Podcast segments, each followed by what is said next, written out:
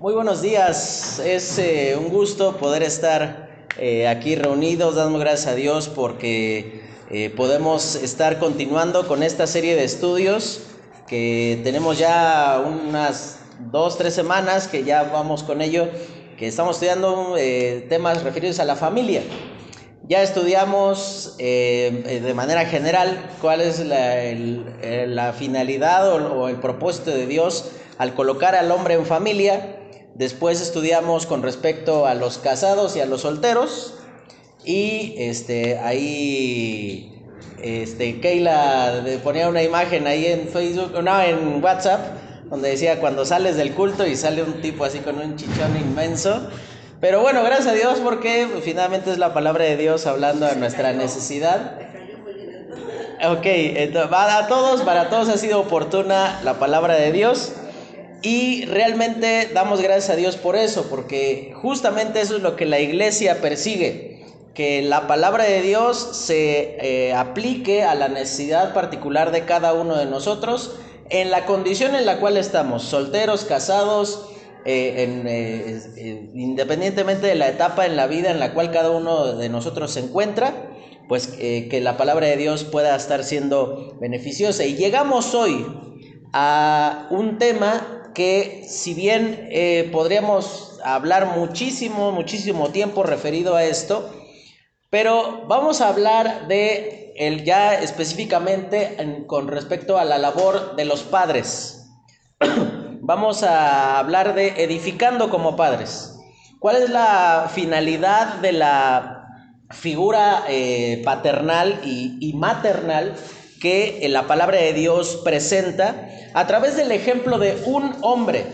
Un hombre que viendo su vida a la mejor de manera aislada y no lo que ocurrió después, eh, podremos llegar a la mejor a la conclusión de que cometió algunas equivocaciones, pero pues en general fue eh, bueno, buena su, su vida de manera personal.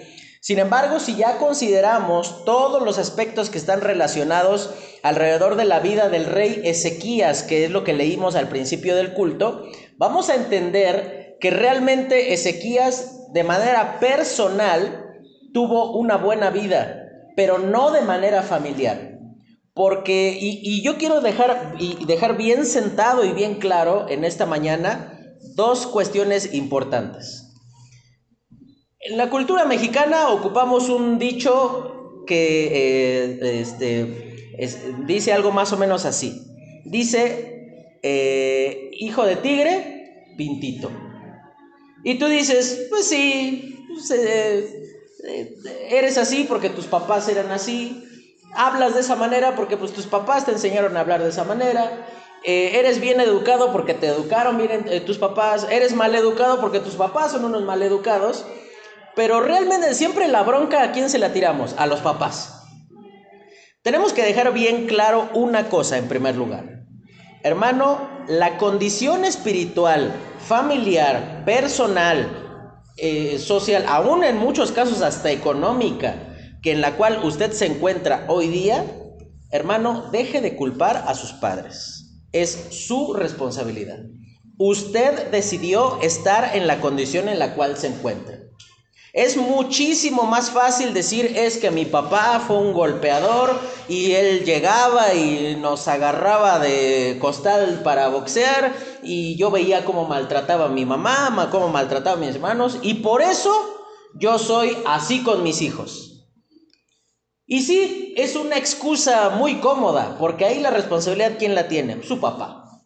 Ahí usted es sencillamente una víctima de las circunstancias en lugar de reconocer que, mira hermano, yo no te veo con el brazo torcido cuando vas y le pegas a tu esposa. Eso lo decidiste tú.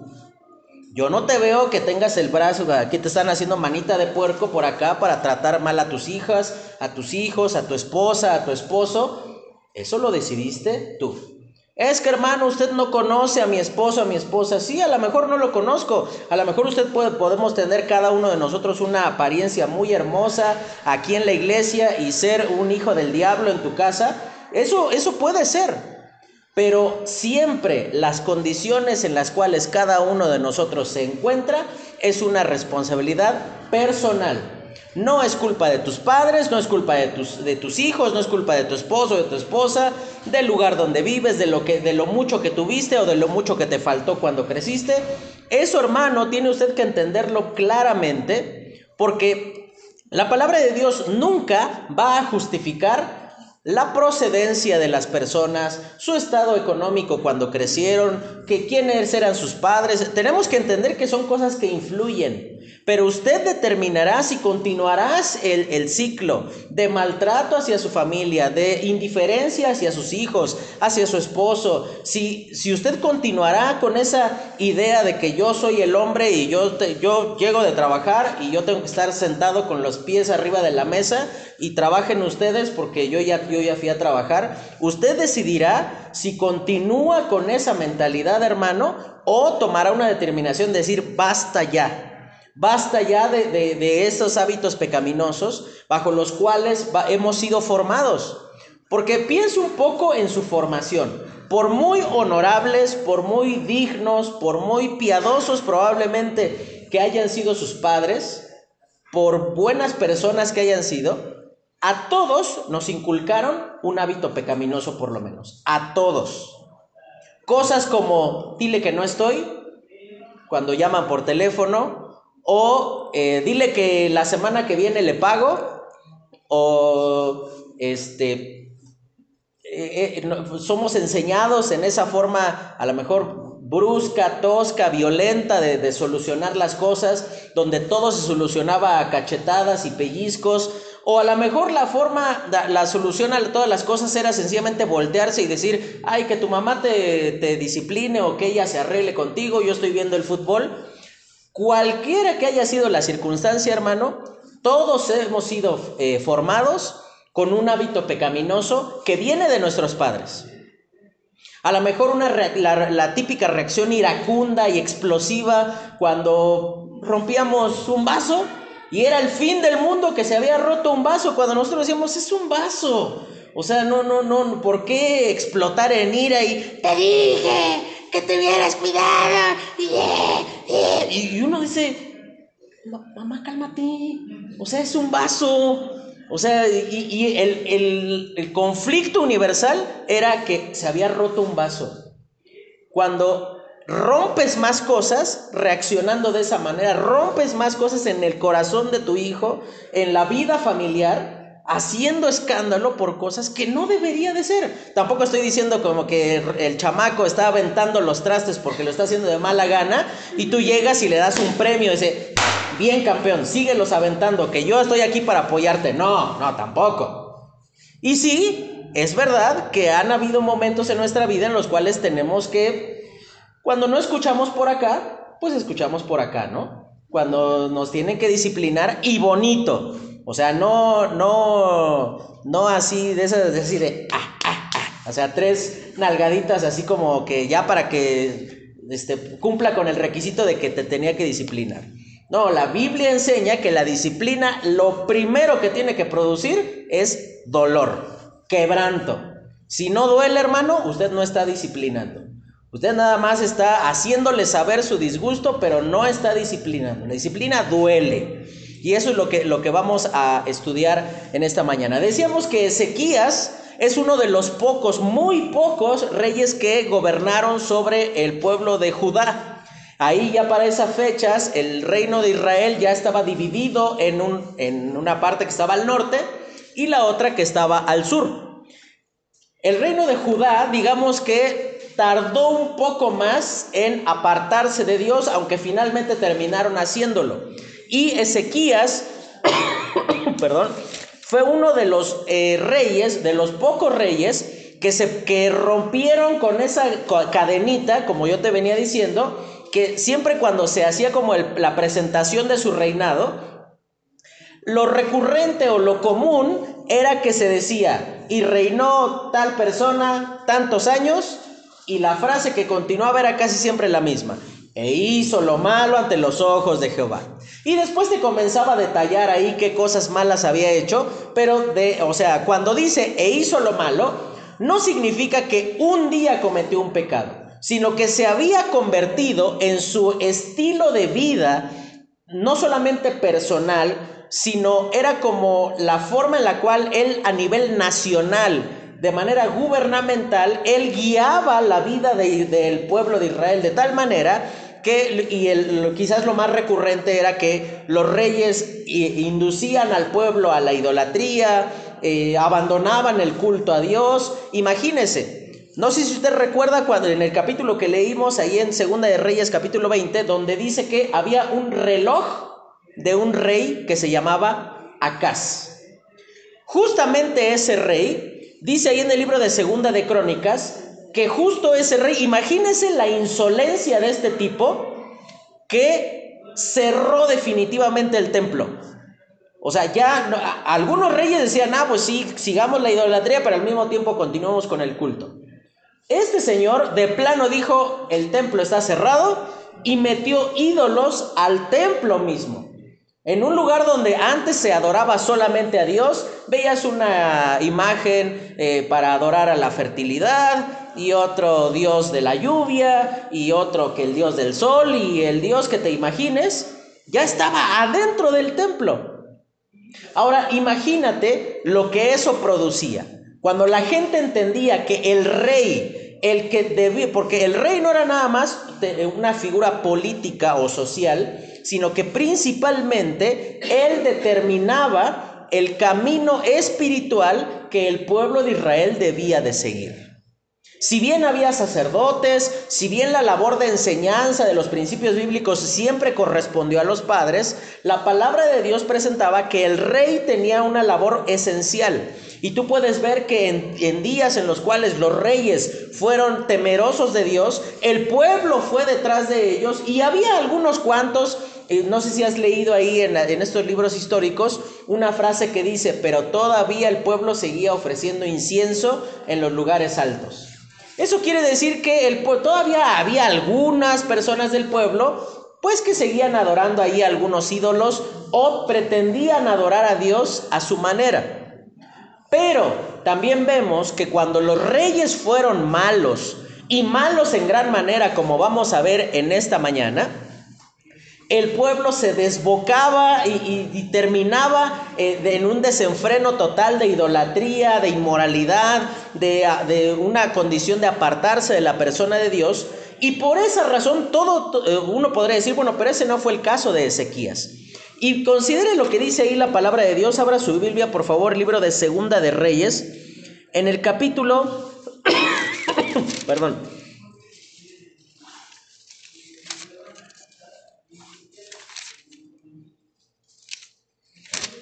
Vamos a leer algo antes. Capítulo 17.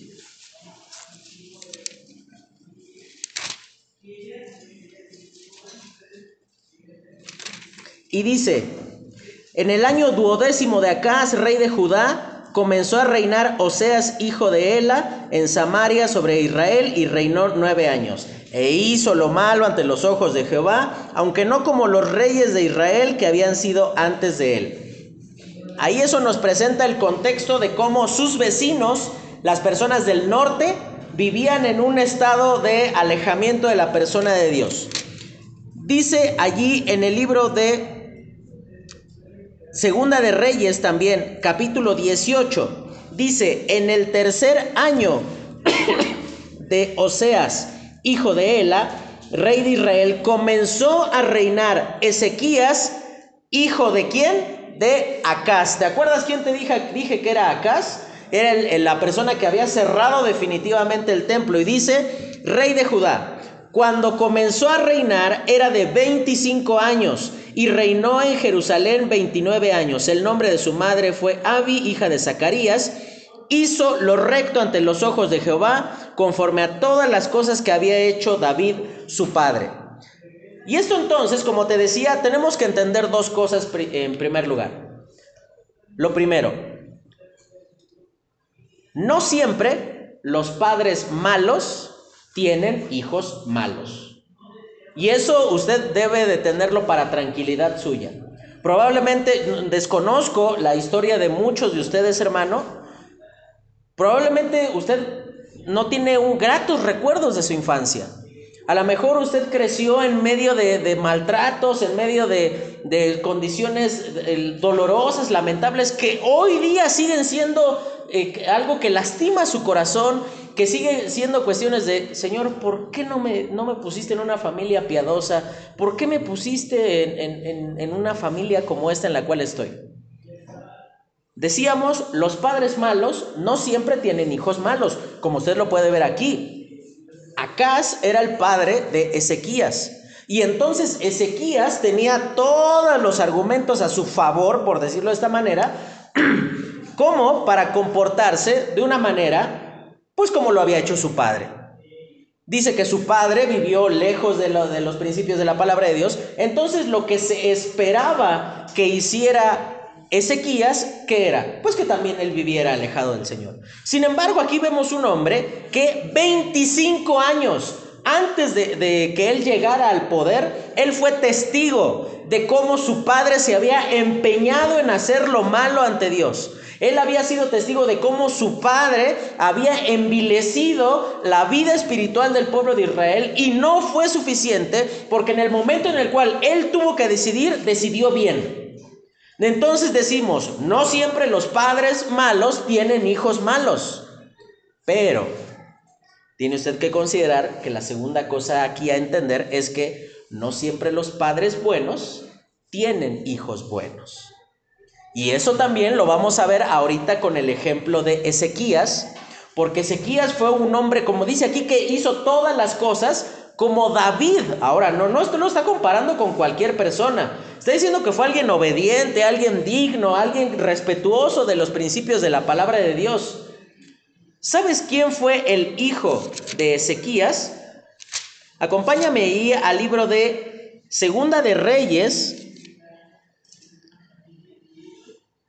Y dice ahí en el capítulo 20 del versículo, eh, capítulo 20, versículo 21. Y durmió Ezequías con sus padres y reinó en su lugar, ¿quién dice? Manasés, su hijo. Fíjate lo que dice ahí. De 12 años era Manasés cuando comenzó a reinar y reinó en Jerusalén 55 años. El nombre de su madre fue Epsiba e hizo lo malo ante los ojos de Jehová, según las abominaciones de las naciones que Jehová había echado delante de los hijos de Israel.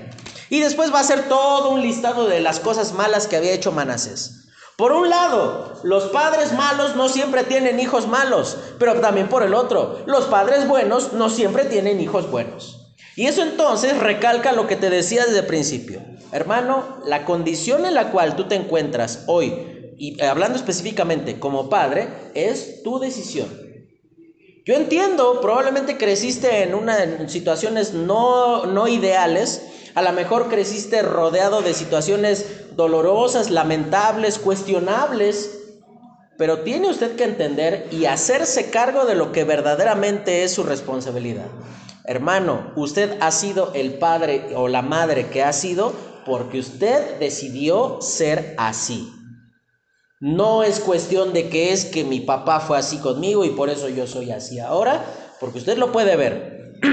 Ezequías tenía todos los argumentos a su favor para seguir la cadena de maldad que había aprendido de su padre, porque aquí ya estaba grandecito. 25 años tenía Ezequías cuando recién comenzó a gobernar. Manasés tenía 12 años y empezó a hacer lo malo. Uno podría decir, ¿quién le enseñó? ¿Quién le enseñó a hacer todas esas cosas? Y a través de lo que vamos a ver a continuación, vamos a ver cómo edificar como padres no es una cuestión donde uno sencillamente dice, pues hay que mis hijos imiten mi ejemplo y ya. Sino es una cuestión donde uno de manera deliberada toma decisiones de tal manera que encamine la vida de sus hijos. La palabra de Dios presenta que la labor de los padres es quebrantar el corazón de sus hijos. Y tú vas a decir, a ver, creo que no entendí bien. ¿Cómo es que la labor de los padres es quebrantar el corazón de los hijos? Sí, no, hermano, usted no escuchó mal. Dije exactamente, o, usted escuchó lo que exactamente yo quería que usted escuchara. ¿Por qué digo que la labor de los padres es quebrantar el corazón de los hijos? Porque hablamos que la labor del padre es romper la pecaminosidad del hijo con la cual naturalmente ya venimos. A mí nadie me enseñó a mentir y me tuvieron que zumbar, pero bonito, por mentiroso. A mí nadie me enseñó a ser irrespetuoso con mis padres y me tuvieron que dar, pero chulo, para que yo entendiera que así no funcionaban las cosas. Hermano, en este auge mal entendido que en nuestro tiempo ha tenido el libre desarrollo de la personalidad y que uno no puede forzar a que los niños sean de cierta forma y hoy día ya hasta es cuestionada la disciplina bíblica, ¿Sabe qué es lo que, lo que la palabra de Dios responde ante eso? Dice que castigues a tu hijo mientras hay esperanza. Ese es el principio de la palabra de Dios. La palabra de Dios no te manda a hablar con él.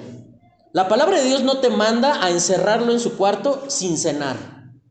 ¿Sabes qué es lo que te manda la palabra de Dios, hermano? Usted que tiene hijos, dale. Y dale bonito de tal manera que su pecaminosidad se rompa. Pero también la palabra de Dios establece un límite. Dice, disciplina a tu hijo mientras hay esperanza, pero en otro lugar dice, pero no se apresure tu alma a destruirlo. Es establecer un, equilibrio. Sí, dale, pero no le des tanto de tal manera que lo único que quiera el niño es irse de tu lado. Dale, quebranta su corazón, quebranta su voluntad, de tal manera que el niño entienda que a punta de berrinches y azotones de puerta y a poner caras y a cruzar los brazos y te estoy hablando y tú estás viendo para allá, usted hermano sabe que cuando un niño no escucha por las orejas, entonces va a escuchar pues por de donde Dios nos ha dado para que nos discipline. Porque eso es lo que enseña la palabra de Dios. En ese, ¿sabe? Ese concepto tan humanista de libre desarrollo de la personalidad, ¿sabe qué es lo que defiende? Nadie te puede decir lo que debes de hacer. Y vemos un ejemplo de eso en la palabra de Dios en el libro de Primera de Samuel capítulo 3, cuando Dios habla a Samuel y le da las instrucciones de lo que él tendría que hacer, pero menciona la causa por la cual Dios había desechado a ni más ni menos que al sumo sacerdote de ese tiempo, que era Elí. Y fíjate lo que le dice Dios ahí en Primera de Samuel capítulo 3, versículo 11, dice, "Y Jehová dijo a Samuel: He aquí haré yo una cosa en Israel, quien perdón, que a quien la oyere le retiñirán ambos oídos." Aquel día yo cumpliré contra Elí todas las cosas que he dicho sobre su casa, desde el principio hasta el fin, y le mostraré que yo juzgaré su casa para siempre por la iniquidad que él sabe. Y fíjate la causa, porque sus hijos han blasfemado a Dios y él no los ha estorbado. ¿Sabes que literalmente esa palabra estorbado significa poner mala cara? ¿Te acuerdas esos días en los que esa frase que eh, nos helaba el cuerpo cuando te decían, en la casa nos arreglamos? Híjole, hermanito, tú sabías que no iba a haber poder humano que te librara de una buena pela porque te la habías ganado. Esas veces en las cuales estabas eh, por acá haciendo que, algo que sabías que no tenías que hacer, y tú nada más sentías la mirada de, tu papá, de tu mamá, y hasta derechito te parabas porque la mirada bastaba. ¿Sabes qué literalmente significa aquí poner mala cara?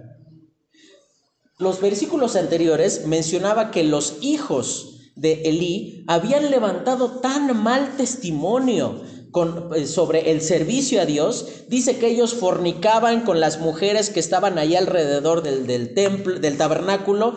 Dice que también robaban de la ofrenda que los, que los judíos llevaban allí. Y dice que primero les tenían que dar a ellos y después lo que sobraba se lo daban a Dios en sacrificio. ¿Te imaginas? ¿Tú crees que eso lo ignoraba Elí? No, él era el primero en saber. Él era el primero en saber que sus hijos se comportaban de una mala manera. ¿Y cuál era la responsabilidad de Elí? Estorbarlos, impedirlos. Y yo sé, hermano, que esto va a lo mejor hasta romper su corazón y lo va a poner en un predicamento. Pero hay veces que los padres toleran conductas pecaminosas de sus hijos con tal de que no se les vayan de la casa. Y es que hermano, hace años se le fue. Usted puede tener a su hijo viviendo con usted, pero hace años usted perdió su corazón. Hace años el cuerpo, lo único que usted tiene de su hijo es su cuerpo. Porque su corazón, sus pensamientos ya los perdió hace mucho tiempo. ¿Y sabe por qué? Porque usted no le estorbó. Porque usted dijo, ay, es que es inquieto el niño y está colgado ahí del foco el chamaco. Este, no, hermanito, no es inquieto, es desobediente. Así se llama y así se juzga. No, no, no, ay, es que, pues sí, es un poco inquieto y le gusta gritar en el culto. Pues le, usted le va a tener que quitar el hábito de gritar y, no hay otra forma. Porque la palabra de Dios dice, castiga a tu hijo mientras hay esperanza. ¿Qué ocurre cuando usted no lo castiga? Dice en el libro de Proverbios, por ejemplo, versículo 29-15, dice, la vara y la corrección dan sabiduría, mas el muchacho consentido avergonzará a su madre. También dice la palabra de Dios, el hijo sabio alegra al padre, mas el hombre necio menosprecia a su madre. También dice la palabra de Dios, Proverbios 20:20, al que maldice a su padre o a su madre, se le apagará su lámpara en oscuridad tenebrosa. ¿Se acuerda lo que dice ahí el, el, libro de Efesios en el capítulo 6 con respecto a la obediencia de los hijos? Dice, honra a tu padre y a tu madre ¿Y cuál es? Eh, antes era un mandato de que decía tienes que hacer tal cosa. Pero es el único mandamiento con el cual aparece una promesa y dice allí, para que te vaya bien. ¿Sabes por qué te ha ido tan mal en tu vida familiar y personal, hermano? Porque no honraste a tus padres. Por esa razón, edificar como padre implica quebrantar el corazón de tu hijo, hermano. Y yo sé, esas frases que los papás nos decían a nosotros cuando nos daban de esto me duele más a ti que más a mí que a ti, uno, uno las cuestiona evidentemente, pero tienen razón. Imagínate algo que salió de ti, que tiene cuatro años y le tienes que dar, pero hasta que deje pelos en el piso casi casi. Porque tiene que aprender. Imagínate, debe ser sumamente doloroso para los padres y es algo que uno como hijo no entiende. Uno piensa que me produce dolor, no me quiere. Sin embargo, la palabra de Dios dice ahí, mientras hay esperanza, corrígelo mientras hay esperanza. Y sabes, hermano, algo por lo cual todos aquellos que hemos sido criados bajo la disciplina a lo mejor muy severa de nuestros padres, pero a final de cuentas, bajo la disciplina de Dios es algo que vamos a estar eternamente agradecidos hacia ellos. Porque imagínate, piensa en tu ejemplo, en tu, en tu condición personal. Yo pienso en la mía. Si así le hice ver su suerte a mis papás, imagínese si no me hubieran dado. Yo estaría o preso o muerto. No había, no hay de otra, no hay otra opción. Corrige a tu hijo mientras hay esperanza. Edificar como padre hermano es ponerle mala cara, es decirle, no estás haciendo bien. Pero es que papá lo amo profundamente, no me importa, está mal y seguirá estando mal, no importa que estés enamorada de él, no importa que para ti parezca una buena opción, está mal. Estorbar a la vida de los hijos, hermano, no es una cuestión que se hace mientras ellos crecen, es algo que usted tiene que hacer permanentemente. Vivimos en tiempos en los cuales la gente sacrifica la verdad con tal de estar en paz. Imagínate que te llega, vamos a poner el ejemplo con Arely, imagínate que de aquí a unos 20 años me llega mi hija con un tipo y me dice, es que te quiero presentar a mi novio, papá. Ah, tu novio. Ah, ok. Pero no va a la iglesia. Dios sabe que me va a doler en el alma, pero prefiero romper el corazón de mi hija que romper el corazón de Dios con mi desobediencia.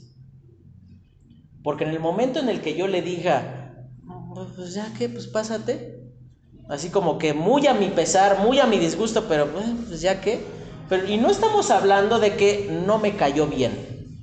Estamos hablando de que no comparten lo más esencial, lo más importante. Hermano, tiene usted que ponerle mala cara a su hijo cuando está haciendo lo malo, sin importar la consecuencia. Es que ya no me va a querer, hermano. Prefiera usted la aprobación de Dios que la de sus hijos, porque en el momento en el cual la sociedad en la cual vivimos prefirió la aprobación de sus hijos, fue el principio de lo que vivimos hoy día. Es la primera generación que le tiene miedo a sus hijos. Antes, los padres eran la autoridad. Hoy día estamos a la buena de Dios que el niño no se enoje, que el niño no se sienta incomodado, que no se sienta ofendido. Si se ofende, que se ofenda. Si no le gusta, que no le guste, hermano. Pero su compromiso es con el Señor. Porque fíjese, aquí dice, corrige a tu hijo mientras hay esperanza. Llega un momento, hermano, en el cual el tiempo se le fue. Y en el, momento en el cual usted sí ya no lo va a poder agarrar a, a, varazos ahí, porque seguramente al segundo la vara ya la va a tener su hijo y lo va a tener a usted sobre sus, sus piernas, dándole a usted. Seguramente eso va a pasar. ¿Sabe por qué pasan todas esas cosas? Porque en el momento en el cual usted tenía que romper la voluntad de su hijo y decirle, no. Y parece, parece que para nosotros cuando somos niños no significa así. Y nos están diciendo, no, no lo hagas. Ah, pues mi papá dijo que vaya y lo haga. No, hermano, las veces que usted le tenga que dar a su hijo, hágalo, porque todavía hay esperanza. Fíjese lo que dice aquí. El muchacho consentido avergonzará a su madre. ¿Sabe por qué hay tantos padres hoy día avergonzados por la conducta de sus hijos? Porque no los disciplinaron a tiempo porque no tomaron la previsión de decir, mira hijo, te amo con todo mi corazón, pero amo más al Señor que a ti. Y esto es una cuestión, híjole, complicada.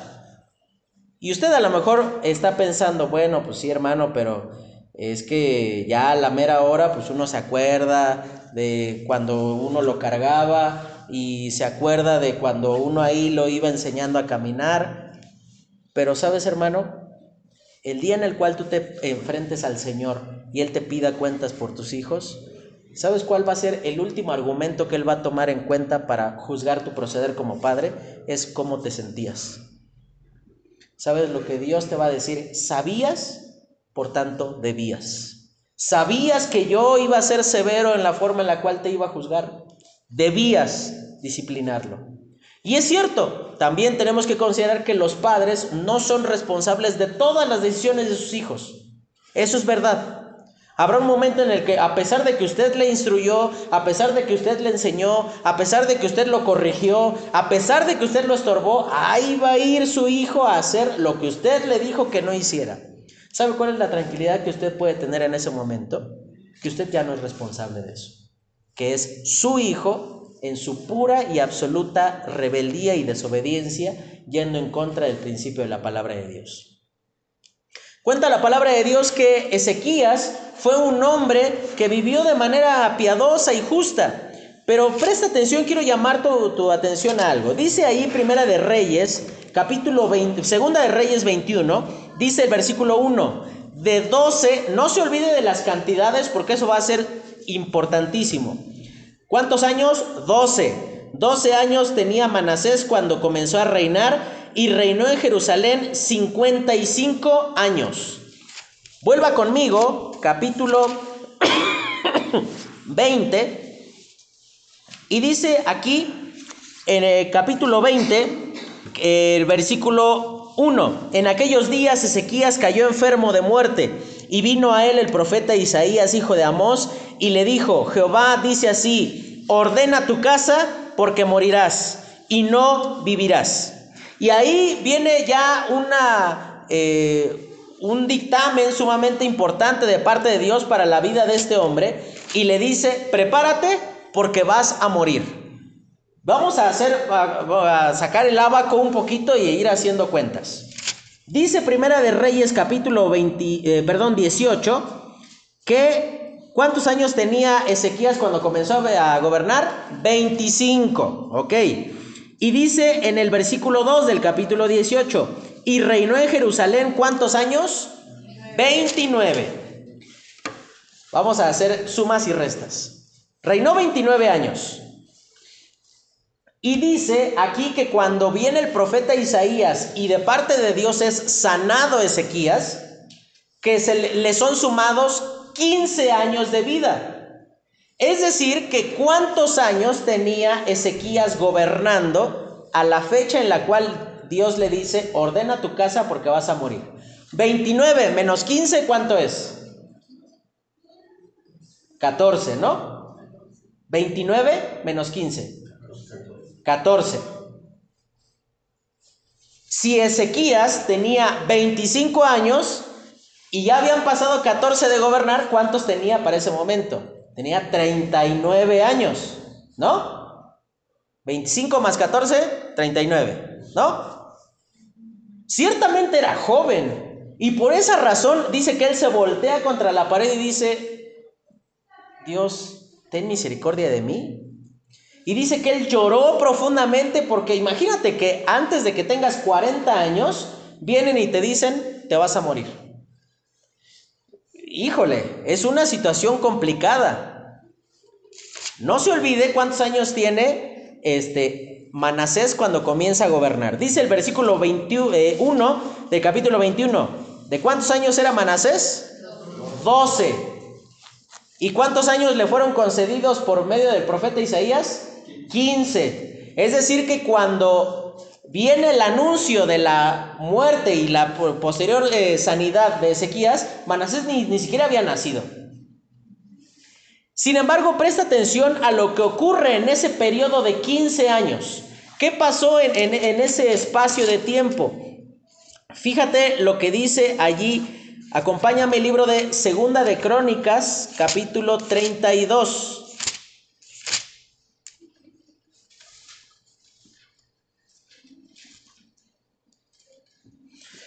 Versículo 24 dice, en aquel tiempo Ezequías se enfermó de muerte y oró a Jehová, quien le respondió y le dio una señal. Esa señal aparece en Segunda de Reyes 20. Y dice, más Ezequías no correspondió al bien que se le había hecho, sino que se enalteció su corazón y vino la ira contra él y contra Judá y Jerusalén. Pero Ezequías, después de haberse enaltecido su corazón, se humilló, y él y los moradores de Jerusalén, y no vino sobre ellos la ira de Jehová en los días de Ezequías. ¿Te acuerdas cuando estábamos leyendo? Segunda de Crónicas 32. Vamos a unir ahora todas las cosas. Manasés todavía no nacía en esos 15 años. Y dice que en ese tiempo, dice que Ezequías no correspondió al bien que se le había hecho. Dice que se enalteció su corazón. No sabemos cuánto tiempo duró eso. No sabemos si duró 1, 5, 10, 20, no, no 20 no, 1, 10, eh, no sé cuántos años, haya durado Ezequías en esa condición. Pero en ese periodo de tiempo es cuando nace Manasés y comienza su formación. Hermano, la mejor cosa que le podía haber ocurrido a Manasés, ah, perdón, a Ezequías en ese periodo era haber muerto. Porque vemos que cuando es sanado, su actitud cambia total y, y, definitivamente. Él se aparta de Dios y toma una actitud equivocada. ¿Y sabes en qué vemos esa actitud equivocada? En que le muestra todas sus riquezas a los enviados de Babilonia. ¿Qué significaba eso de enseñar todas las riquezas? Era una forma de decir, ve todo lo que tengo, ve todo lo que he logrado, y ahí tú sabes si te quieres hacer mi enemigo. Porque tengo todos los recursos económicos para eh, hacer frente a, a un enemigo poderoso como tú. Por eso Isaías, en lo que leíamos, cuando, cuando llega y reprende a, Ezequías, le dice, eh, todos esos eh, eh, tesoros que le mostraste, van a ser del rey de Babilonia. En eso vemos que su corazón se enalteció. ¿Y sabes quién estaba observando permanentemente esa actitud? Manasés. Chiquitito, a lo mejor ahí hasta lo traían cargando, o era muy pequeño cuando Manasés vio que los eh, mensajeros de Babilonia llegaron, cuando él vio que la confianza de su padre estaba en, en, las riquezas, estaba en lo poderoso de su ejército, estaba en que tenía abundante paz en esos días. ¿Y sabes qué fue lo que produjo entonces en el corazón de su hijo? Que cuando tuviera 12 años, en una edad en la cual, qué gran maldad, acuérdate de la peor travesura que cometiste antes de, tener más de 12 años? ¿Rompiste un vidrio? ¿Te quedaste con un cambio? ¿Le pegaste a uno de tus hermanos? ¿Lo descalabraste? Fíjate lo que hace Manasés a los 12 años. Fue el peor de los reyes de Israel. ¿Y sabe qué es lo que usted está formando en el corazón de su hijo cuando usted toma como una opción asistir a la iglesia, cuando dice, ah, hoy está, está así como para mejor quedarse así en la casa, con chocolatito, mejor nos quedamos acostaditos, y hay que vayan a la iglesia pues, los cristianos, ¿no? Este, no, que vayan a la iglesia, ahí vamos otro día, que haga menos frío, o lo que usted está formando en el corazón de su hijo, hermano, es un manasés. Una persona que cuando llegue el momento oportuno se habrá de rebelar contra Dios, contra lo que usted está haciendo, y va a terminar yendo en contra totalmente de los principios que, usted le ha estado enseñando. Y usted, fíjese el conflicto en el cual coloca a su hijo. Usted por un lado le dice, es que tienes que ir a la iglesia. Y lo primero que le viene a la mente al niño es, ¿y tú por qué no vas el jueves? ¿Por qué no vienes a la oración? Ah, sí, tenemos que ir a la iglesia, pero venías hablando con malas palabras ahí en el camino para que me apurara. Eh, sí, estás cantando ahí que eh, es un, es este, no sé, ¿cómo dice el himno este de bienvenidos? Este, con, con gran gozo y placer nos volvemos hoy a ver, es un ejemplo de lo que voy a decir, hermano yo vengo ahí eh, diciendo, ay, es que otra vez tengo que ver al hermano Ismael. Pero después estoy cantando, con gran gozo y placer.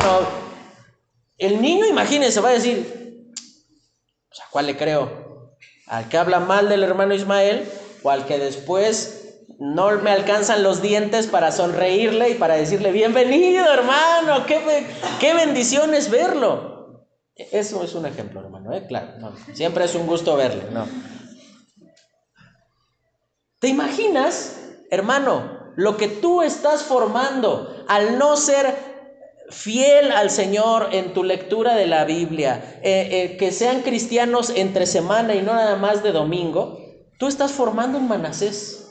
Estás formando una generación que cuando tenga la oportunidad de decidir por sí misma, ¿sabes qué es lo que va a hacer? Lo que dice ahí, a sus 12 años se apartó definitivamente del Señor. No sabemos cuánto tiempo duró lejos del Señor Ezequías, pero lo que sí sabemos es que generó un precedente en el corazón de su hijo que nunca se borró. Entonces, ¿el pecado de Manasés es culpa de Ezequías? No. Pero sí es culpa generar firmes cuestionamientos con respecto a que si Dios vale la pena seguirle, vale la pena obedecerle. Eso sí es responsabilidad de Ezequías. Edificar como padre hermano es entender que es tu responsabilidad dejar sin excusas a tus hijos. Que ellos en el momento, si ellos deciden alejarse del Señor, lo harán en absoluta y total rebeldía. Y no porque tú les diste motivos para que encuentren cuestionable acercarse a la persona de Dios. Por esa razón es que Elí es desechado definitivamente. Dice, porque no estorbaste a tus hijos, porque tú les hiciste pensar que estar en la iglesia, que estar en el ministerio, que servir al Señor era una ocupación en lugar de un privilegio que tenemos de parte de Dios. Y es cierto, probablemente usted puede decir, híjole hermano, mis hijos ya se me fueron mis hijos ya ni viven conmigo, eh, este, ¿qué hago ahora? Hermano, ¿sabe que si algo abunda en la palabra de Dios? Es la esperanza. la bendita esperanza de que la gracia de Dios obra en medio de un corazón arrepentido. Dice el libro de Salmo 51, al corazón contrito y humillado, no despreciarás tú, oh Jehová.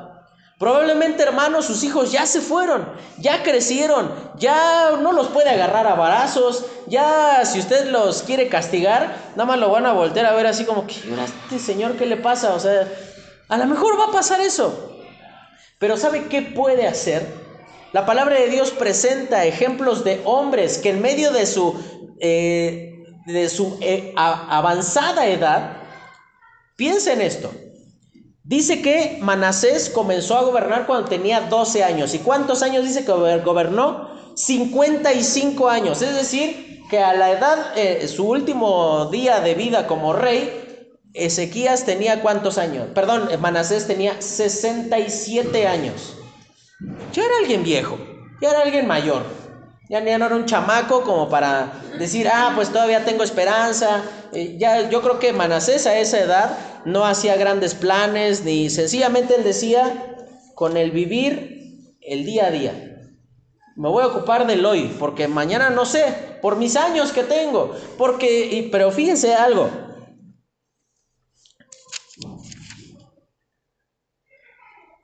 Busque ahí Segunda de Crónicas capítulo 33. Si usted piensa que ya es demasiado tarde para acercarse entonces al Señor, Segunda de Crónicas capítulo 33 dice, por lo cual Jehová trajo contra ellos los generales del ejército del rey de los asirios, los cuales aprisionaron con grillos a Manasés y, y atado con cadenas, lo llevaron a Babilonia. Mas luego que fue puesto en angustias, oró a Jehová su Dios, humillado grandemente en la presencia del Dios de sus padres. Y habiendo orado él, fue atendido, pues Dios oyó su oración y lo restauró a Jerusalén, a su reino.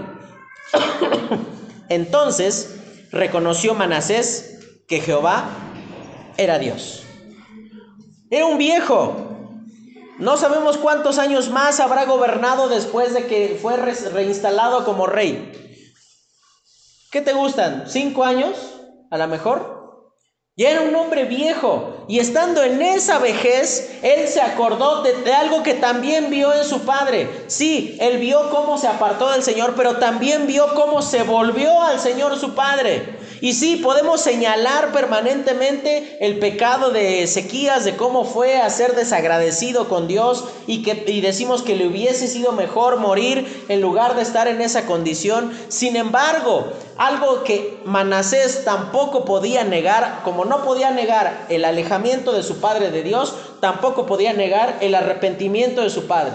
Y es algo que usted puede hacer para con respecto de sus hijos. Hermano, usted no puede volver a hacer chiquitos a sus hijos y no los puede instruir desde pequeños, pero lo que sí puede hacer es hoy, en el día en el cual usted se encuentra, es volverse al Señor acercarse definitivamente al Señor en los años que Él le dé, 5, 10, 20, 45, los años que Dios le dé de más a partir del día de hoy, viva cerca del Señor. Eso es algo que sus hijos, sus nietos no van a poder negar. Sus hijos con crueldad, porque los hijos somos crueles, van a señalar permanentemente de que, ah, no, sí, pues ahora sí, muy amante del Señor, pero acuérdate cuando llegabas borracho. Acuérdate cuando nos dejaste con mi tía. Acuérdate cuando eh, no supimos de ti por 30 años y un día te apareciste pensando que todo iba a estar igual que cuando te fuiste. Es cierto, hermano, usted no puede borrar sus malas decisiones de su pasado. Pero ¿sabes lo que sí puedes hacer?